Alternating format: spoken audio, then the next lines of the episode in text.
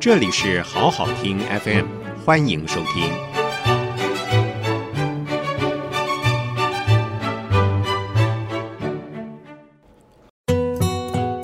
欢迎收听点亮希望的光李佳彤故事集。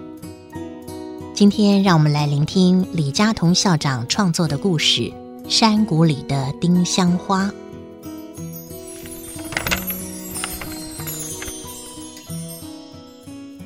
我的家世世代代都住在这个小村庄里，村庄坐落在山谷里，山谷里有一大片草原，草原边缘长满了丁香树。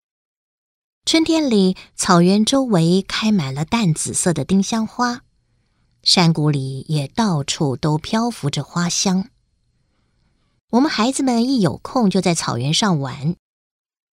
一年前，有人来告诉爸爸，说政府征兵，他应该立刻入伍。爸爸只好吻别了我们全家，下山去了。一开始还有信来，半年前消息断了。妈妈去打听，得到的消息是爸爸在战场上失踪了。我去问老师，究竟爸爸去打谁？老师告诉我，他们是去打回教徒。我追问为什么要打回教徒？老师似乎答不上来，他说的理由好像跟历史有关。显然，四百年前的一些怨怨恨恨，到今天又被旧事重提了。有一天，一个炮兵的部队开进了村子，他们把大炮架在山谷里的草原上，也架了很多的壕沟，造了掩体。他们的到来使我们男孩子大为兴奋。成天看着这些兵士们操演。第一次演习放炮的时候，我们都在远处大声的欢呼。我从来没有看过回教徒，只知道几十年来我们基督徒一直和他们和乐相处。为什么忽然要打起来？我弄不清楚。终于我们开火了，炮兵们在一天清晨忽然向山下开炮，我们从熟睡中被吵醒。炮不仅吵醒了我们，也几乎震破了我们的窗子。妈妈将我们聚合在一起，躲在一张桌子下面。两天后，对方反击了，炮弹零零星星地落在村子各地，几乎没有损害到炮兵的基地。可是我们的好日子没有了，一听到炮声，我们就要找一个地方躲一下。在一个晚上，回教徒的炮弹非常精确地落在草原炮兵基地上，我们的炮兵还来不及回首，大炮就在一个小时内几乎被摧毁了。士兵失去了大炮，只好撤退。他们不仅没有炮，连一辆车都没有，所有的人都步行下山。部队长带了一位伤兵到我们家，这位可怜的叔叔变成了盲人，腿也断了。虽然他只有轻声的呻吟，我们可以想象得到他有多大的痛苦。部队显然没有什么医药可以减少他的痛苦。部队长请妈妈照顾这个年轻人。他说：“战争一有转机，他们就会回来带他去就医。”妈妈答应收留他，也保证会让他跟我们一起生活。年轻人的伙伴们向他殷殷道别。临走还给他一支手枪，他接过以后放在枕头下面。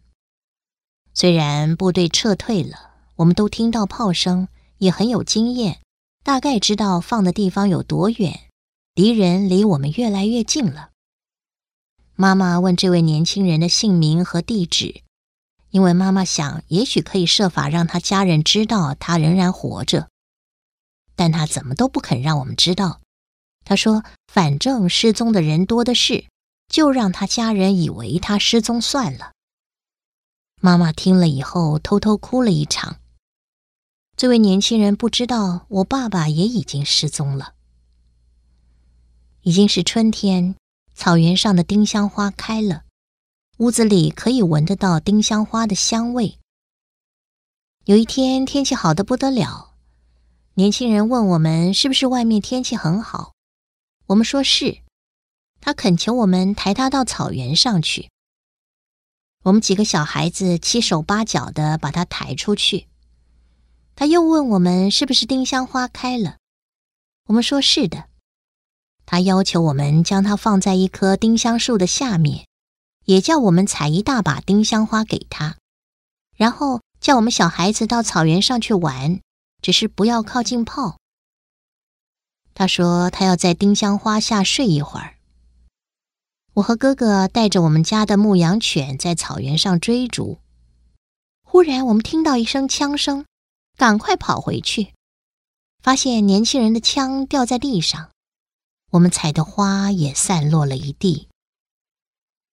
妈妈说：“我们该赶快将它埋葬起来，可是不可能找到棺材了。”妈妈动员了很多人，挖了一个长方形的墓穴，用床单把它包起来，也准备了一床毯子，准备将它放进泥土之后，用毯子把它盖好。他说：“这样年轻人的嘴里才不至于吃到泥土。”在我们要将担架放下去的时候，一些回教徒的士兵出现了。他们悄悄地进入了村子，小心翼翼地前进。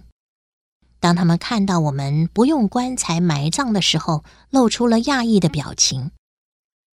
一位军官问我们：“他是回教徒吗？”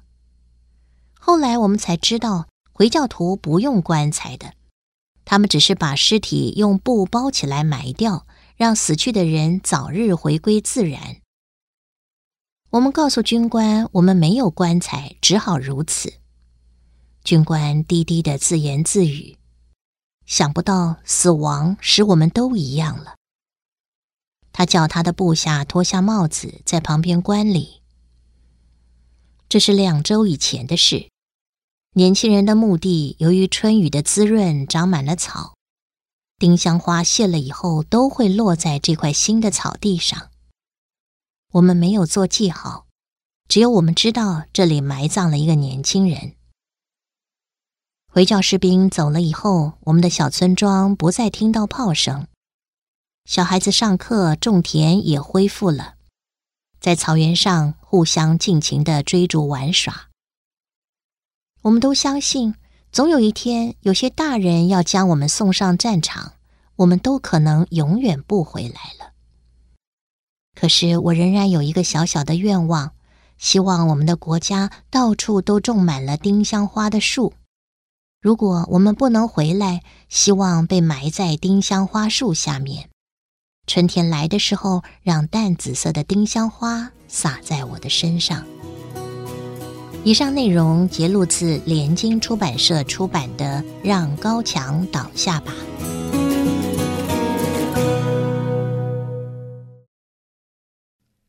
谢谢收听，请继续关注好好听 FM，记得帮我们分享给您的亲友，祝大家平安健康。